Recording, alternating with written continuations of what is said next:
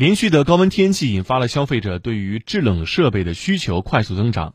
昨天上午，记者走访郑州市内部分卖场品牌专卖店，发现空调、电扇等冷家电进入热卖模式，成为防暑降温的法宝。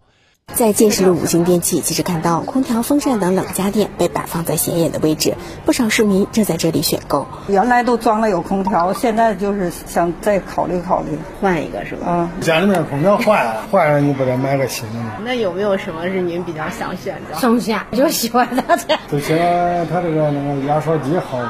某品牌空调专卖店的销售人员小郑告诉记者，每年的五到七月都是空调销售的旺季。消费者在选购空调时，不仅要看品牌、看节能环保等情况，还要注意给安装人员留出充足的时间。还可以吧，今年看热闹看好一点吧。送货加安装的话，估计三到四天吧。空调这个是半成品，三分质量七分安装。这天也热，一两个师傅打包的话，一天最大的装机也就是装。八套左右，然后中午高温情况下人家是不工作的，这也是安全第一。有时候现在师傅加急的话，可能干到晚上十二点、十一点，就干到夜里。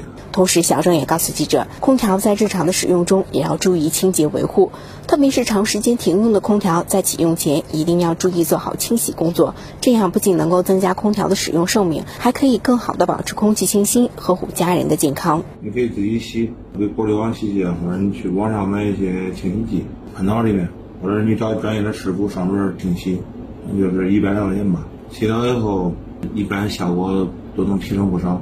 如果还是一点都不亮的话，可以让售后上门检测检测，它是不是没有氟利昂来重复的。